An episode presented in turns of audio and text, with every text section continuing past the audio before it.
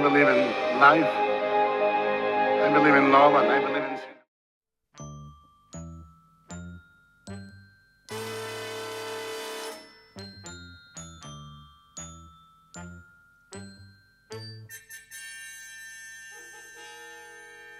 Marta salió de paseo por el campo.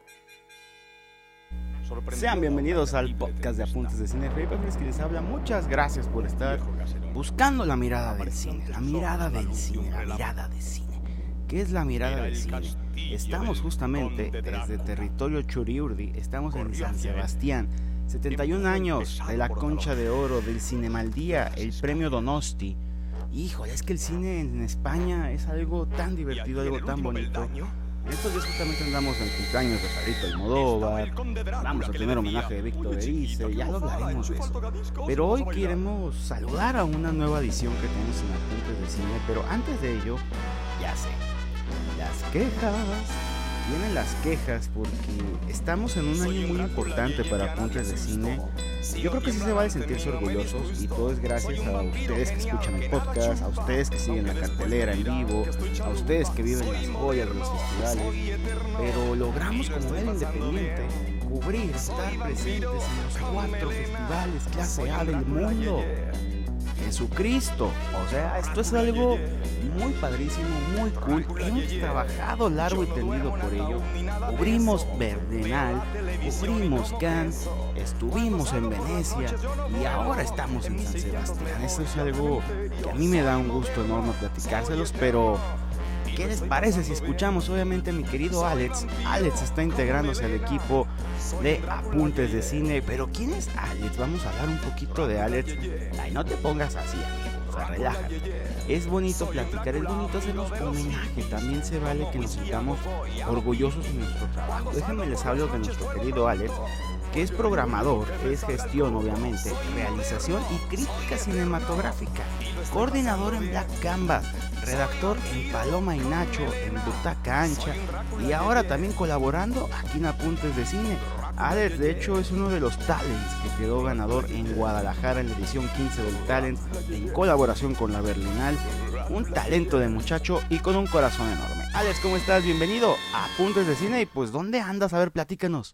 Hola Felipe, ¿cómo estás? Y a todas las personas que están escuchando Apuntes de Cine, aquí estoy en el Festival de San Sebastián, uno de los eventos más importantes eh, de la industria cinematográfica y bueno, quizás el, el festival más importante de España. Ah, estamos este, eh, celebrando la 71 edición que se ha llevado a cabo desde el 22 de octubre hasta el 30 de septiembre. Eh, ha sido toda una semana de muchas películas, eh, hay alrededor de más, de más de 120 películas en la selección, toda una locura. han, el festival ha traído cineastas, actores, eh, amantes del cine de todo el mundo para que nos reunamos aquí en esta ciudad eh, costera española, ¿no? Totalmente bienvenido Alex, qué bueno que estés ahorita en tierras españolas celebrando la séptima, la séptima, una más, 71 ediciones del Festival Internacional de Cine de San Sebastián Cine al Día. El cine español vive momentos muy bonitos. Últimamente hemos tenido unas claras revoluciones vascas con el cine femenino, han tenido historias muy increíbles, pero también recordemos que existen grandes valores del cine hispanohablante, del cine ibérico. Uno de ellos justamente es la persona que será homenajeada este año en este festival, Víctor Erice, uno de los cineastas más impresionantes, que más amor transmite al cine, que justamente nos hace a nosotros involucrarnos y buscar la mirada de cine ¿Qué es la mirada de cine? ¿Cómo podemos trasladar eso a nuestras vivencias diarias? Este año en lo particular, creo yo que el cine enfocado a los sentimientos de los niños, lo vivimos con el cine español con 20.000 especies de abejas, lo vivimos ahora con el cine mexicano, con Totem, lo vivimos incluso con reflejos del cine asiático, con la película de Tsukamoto. Pero Alex, platícanos un poquito, ¿a quién van a homenajear en San Sebastián? ¿Quién es la la persona, la gran figura que es Víctor Erice. Platícanos un poquito de la cinematografía del buen Erice. Y bueno, este año el festival trajo una de las películas más esperadas del año. Este ha sido la primera película de un director que había dejado de trabajar durante casi 30 años, Víctor Erice.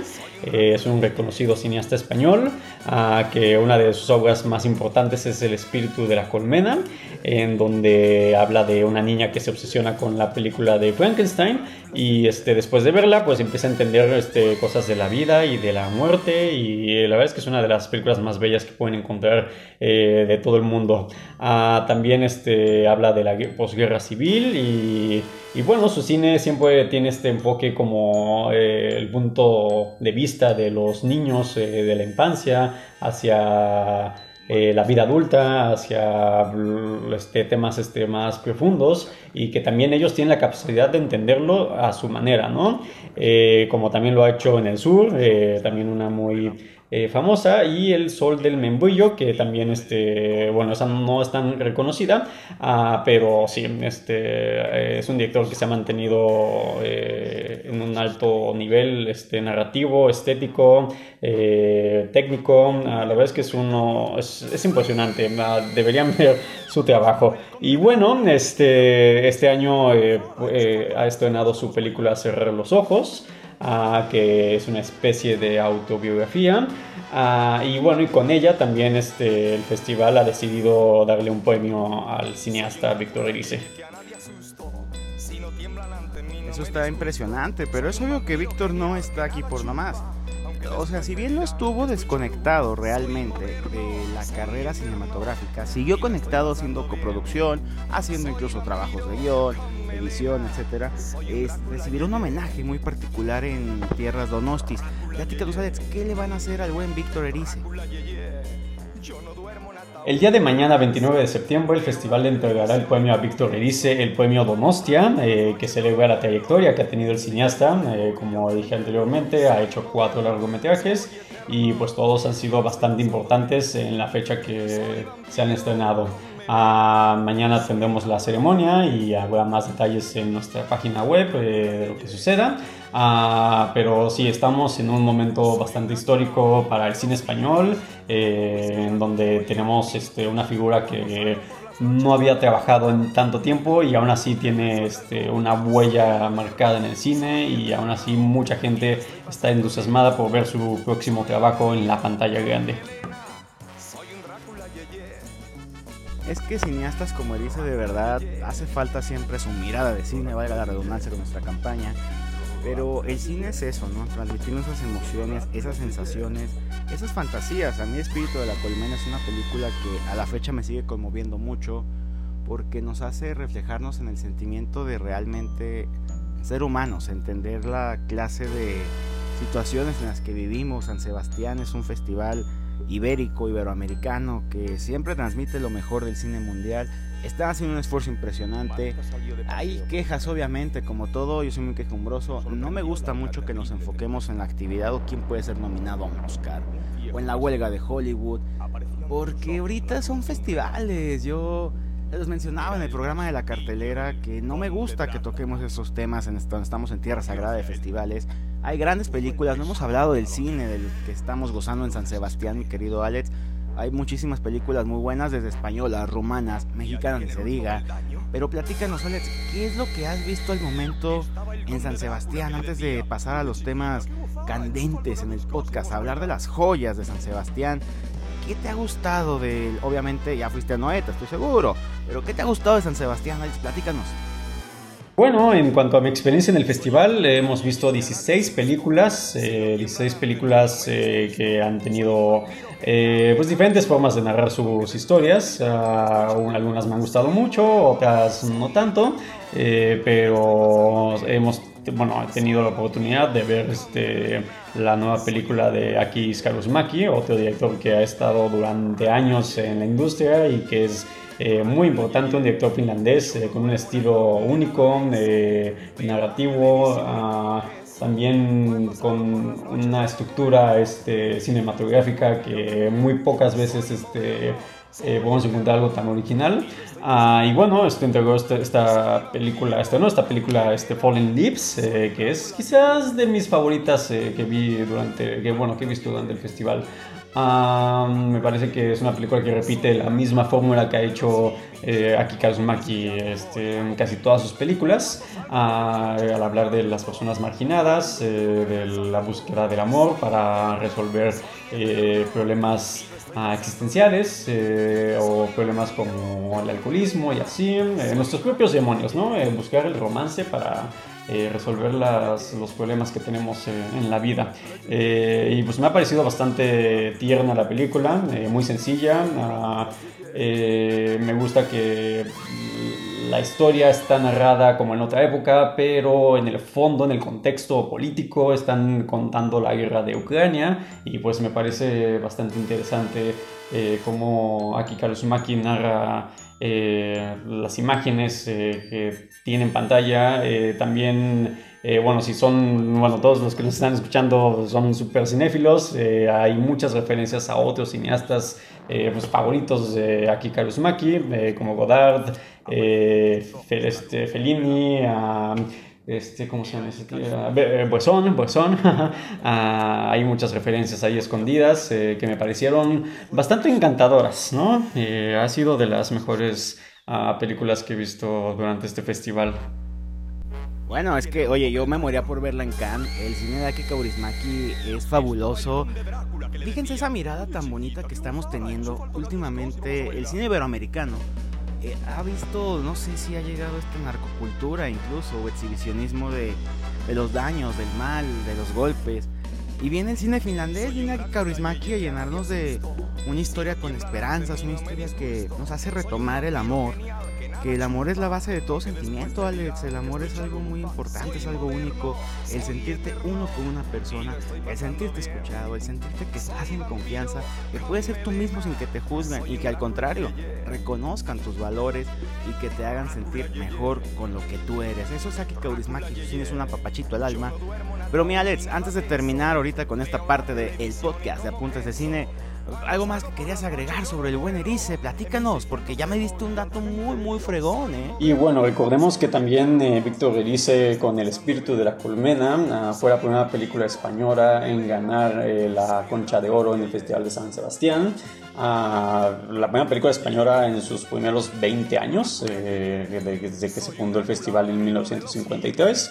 La película El espíritu de la colmena ganó el premio en 1973 y bueno, este, esto marcó pues, un evento histórico para el país y para el festival, ¿no? que en 20 años no había ganado una película eh, española este, este importante premio.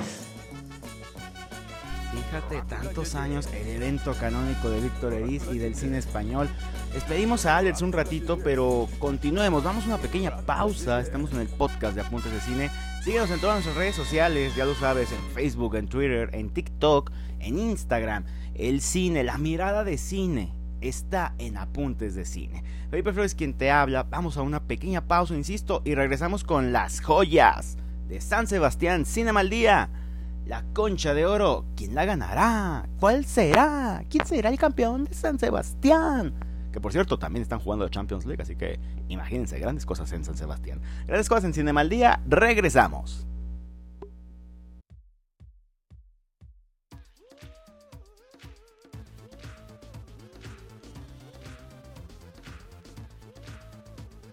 Ah, cómo me gusta ese ritmito. Regresamos al podcast de Apuntes de Cine, las joyas de San Sebastián, Cinema al Día, edición 71 válgame el Cristo si ya estamos. Y qué bueno que escucharon a Alex, pero hablemos de las joyas, las cintas que verdaderamente nos han gustado, nos han encantado y que nos tienen pues hablando con usted de lo que más nos gusta, que es el cine. Vamos a hablar de la primera joya, vamos a seleccionar tres, tres, tres, tres, tres, one, two, three. Tres joyas, tres películas que de verdad en San Sebastián nos encantaron. Insistimos, ¿no? A veces dejamos un poquito el cine de un lado y eso es muy malo. San Sebastián ha tenido esos problemas en esta edición. Y yo en lo personal, fíjense que el servicio de entrevistas era más efectivo en años anteriores. Este año no, no me gustó, pero oigan, por cierto, en YouTube hay una entrevista muy buena con Claire Denise. O sea, por Dios, tuvimos a Claire Denise en el podcast, en las joyas, en la cartelera. Lo tuvimos en Apuntes de Cine. En Apuntes de Cine tuvimos a Claire Denise, la directora francesa. Así que vean ese YouTube tan especial. Pero bueno, hablemos de cerrar los ojos, la cinta de Víctor Eriz, que marca no solo su regreso, guionizada por el mismo Eriz y por Michael Gatzambide, sino su retiro ya del cine español. Es un hombre que ya una carrera legendaria, como decíamos, ¿no? Yo sigo siendo fan de cerrar los ojos. Bueno, ya soy fan, ahora más bien soy fan del espíritu de la colmena. Pero ¿de qué va la película? Platiquemos un poquito. La música de Federico Hausit nos hace con la fotografía de Valentín Álvarez adorar esta película, una gran cinta del veterano Víctor Eriz. La cinta, ¿de qué trata? La hipnosis reza lo siguiente. Un célebre actor español, Julio Arenas, desaparece durante el rodaje de una película. Así es, es una película del cine dentro del cine. Aunque nunca se llega a encontrar su cadáver, la policía concluye que ha sufrido un accidente al borde del.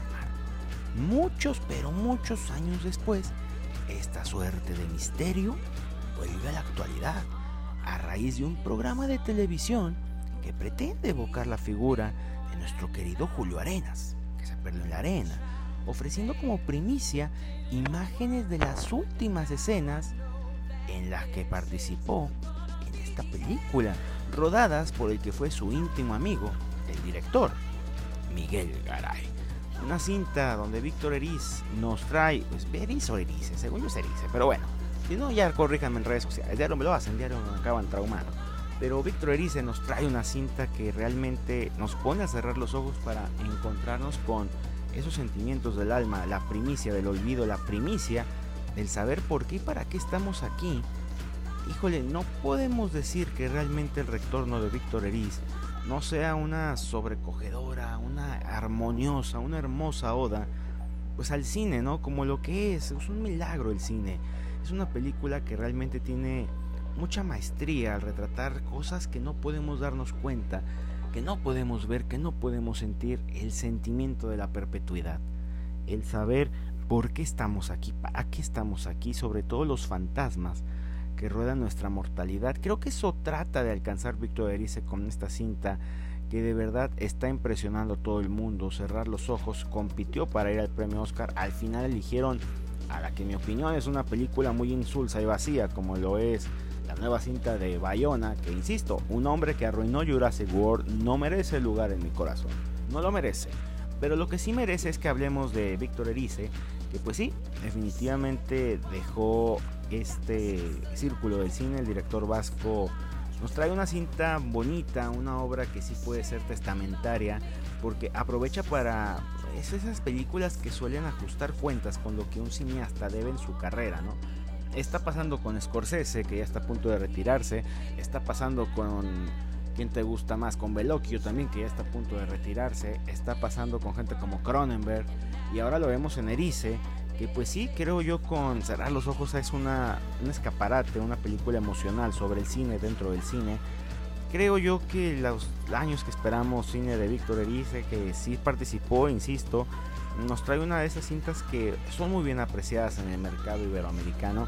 Yo estoy seguro, tengo la esperanza de que llegue a México. Si hay cintas tan bonitas, tan armoniosas, que muchos deberíamos de ver con el espíritu de la colmena, créanme que cerrar los ojos, tarde que temprano, se convertirá en eso. Las actuaciones de Manolo Solo, de José Coronado, de Ana Torren y de María León nos dan una película sobrecogedora, una película que de verdad, pese a que a mucha gente se le hace un poco empalagosa, yo no concuerdo en ese punto. Eh, creo que la cinta de Erice nos da una muestra de la valentía que tenía este director de tanto tiempo que duró en las sombras, ya realmente que hay que perder, ya no hay ningún riesgo, ya no hay nada mal en la reputación. Lo de Erice es algo que ya es, ya nadie lo va a cambiar. Y esta cinta es un papacho sobrecogedor al cine como un milagro de otro tiempo, ¿no? Una película que realmente trae pureza, que trae amor. Siento yo que Erice ha realizado su, su cinta Memoriam, su cinta Requiem y qué padre que a Erice, aparte de todas sus grandes cintas, lo vamos a recordar cerrando los ojos. Eso es Víctor Erice, eso es una de nuestras joyas en apuntes de cine. Síganos en redes sociales, en TikTok, en Instagram. Estamos también obviamente en YouTube. Ahí está una entrevista con Claire Denis que de verdad nos quedó a pie de dos. Pero bueno, continuemos con las joyas de apuntes de cine. Esta película, ¿a qué ganas ¡Ah, qué ganas! Pero en Cannes éramos pobres, así que no podíamos tener acceso a ella con tantos días. Pero la cinta del verano, creo yo, la cinta del año, para mí es una de las mejores que vi, Fallen Lips o Kuluet Let Dead de nuestro querido Aki Kaurismaki, y además la guionizó él también, de Finlandia para el mundo, una cinta que a lo mejor es un producto, ya lo decía Alex, muy genérico, muy la marca Kaurismaki, ¿no? Hay cine que ya tiene su marca. Pasa, por ejemplo, con el cine de Bon Joon-ho, pasa con el cine de ¿Qué te gusta? de Carlos Reigadas, pasa con el cine de Michel Franco, incluso, que, ah, Dios mío, insisto que estas cosas raras. Pero no me voy a desviar del tema. Vamos a continuar con Fallen Leaves, es la penúltima película de las joyas, protagonizada por Alma Posty, por Jussi Batalen, Anna Karhlalen, Kaisa Karhlalen y Jane Hill es un drama, una comedia, es amor, es como es el amor puro realmente, que puede ser tragicomedia para algunos, como su servidor. Pero bueno, ¿de qué trata la película? Nos habla sobre Ansa, es una chica pues ya un poco grande, soltera, ella vive en Helsinki, trabaja con un contrato de cero horas en un supermercado, ah, el godinato, eh, abasteciendo ella los estantes, un tipo Otso, ¿no? Eh, luego clasifica plásticos y todo este tipo de cosas. Una noche ella se encuentra accidentalmente con una persona del sexo masculino que tiene características muy similares a ella, otro solitario empedernido, de nombre, ¿cómo se llamaba este hombre? Un trabajador llamado Jolapa. Jolapa. Es alcohólico, por cierto. ¿eh? Contra todo pronóstico y malentendidos, realmente muchos malentendidos, ellos intentan construir una relación. Como resultado, Jolapa logra controlar su adicción al alcohol y nuestra querida Ansa logra tener las libertades del amor wow, una cinta que realmente para muchos, insisto, es la marca Kaurismaki, pero yo creo que últimamente cuando vemos cine con tendencias tan pues con mucha narcocultura, con mucha problemática, con muchas cosas que de verdad nos hacen cuestionar nuestra propia existencia o cintas insulsas que se creen algo, por ejemplo, un documental de un tal Zetangana que de verdad es una porquería bien hecha. dentro de lo bien hecho es una porquería, o sea, hicieron su porquería bien. Vienen cintas como las de nuestro querido cineasta favorito finlandés Aki Kaurismäki a darnos un abracito en el alma, a darnos un apapacho en el corazón, estrenada durante el pasado Festival Internacional de Cine de Cannes en Francia, ganadora incluso del premio del jurado o del mejor director según mis nervios, no recuerdo bien. Pero realmente hay cintas que nos ayudan a ver la melancolía y los sabores de la melancolía con agrado, con cosas inesperadas, ¿no? Realmente un cine muy minimalista, el que nos enseña aquí Kaurismaki, un cine que nos envuelve, que nos hace comprender que el amor está al alcance de todos, ¿no? Y Kulelet Ledet, ay, mi final está muy malo, está llena de mucha generosidad de espíritu y un gran perrito, por cierto, los perritos últimamente están ganados en mi corazón. Pero Kaurismaki retrata, creo yo, el amor y la nostalgia de una forma que todos logramos comprenderla, que todos logramos apapacharla y eh, sobre todo identificarnos en ciertas actitudes, en ciertas cosas. Ansa es una verdadera luchadora, ese espíritu, esa garra, ese liderazgo de mujer estilo latina logra sacar del bache, un terrible bache, a Olapapa, creo que sí era Olapapa, y le logra dar un nuevo sentido, una luz a su vida. Ese es el cine de Kaurismaki, un cine humanista, un cine que nos enseña que entre tanta crisis puede haber oportunidades y eso es muy bueno, ¿no? Creo que hace una película muy con su sello, es una mirada de realmente que nos enseña cómo está el mundo actualmente. El mundo actualmente, lejos de ser un faro de esperanza, es una porquería. Pero el amor nos puede liberar de esto. Y creo que Maki hace un cine muy similar. O sea, incluso podemos compararlo, hacer paralelismos con el de Charles Chaplin. No con Woody Allen realmente, pero este es una, un poco más ligero, este cine. Kaurismaki realmente nos da amor, nos da melancolía, nos da aceptación, nos da risas, nos da ternura. Eso es algo que a mí me gustó mucho realmente. Y todo en un... Es una cinta que realmente no dura mucho, ¿eh? dura a lo mucho que será. 90 minutos, 80, no recuerdo bien, creo que 90. No, no, 80 minutos. Realmente creo yo que era una película que tenían para dar mucho en Cannes. No entiendo aún por qué no ganó en comparación con la película de Justin, ¿cómo se llama? Tread, creo, no recuerdo bien, pero Anatomía de un asesino que la verdad es una película bastante normalita. Fallen Lips sí tenía muchas más credenciales para hacer ese cine apapachador y que al final de cuentas te da, te da con todo, o sea, te da hasta mascotas, te da hasta perritos. La verdad, Fallen Lips creo yo que es una de las mejores películas de este año. Para mí fue la mejor en Cannes. Creo que está en mi top 3 definitivamente. En México estrenarán el próximo Festival Internacional de Cine de Morelia, en el cual también estaremos presentes. Fallen Lips o cuando el amor nos hace encontrarnos con muchas cosas más que ver nuestras fallas y con perritos. Insistimos con perritos, pero vamos a hablar de la tercera joya. Estamos ya a punto de terminar este programa. Vaya si es largo el día de hoy. Recordemos que cuando son joyas dura un poquito más el programa. Me moriré rápido. Porque hay una película muy muy impresionante de Christy Pulu.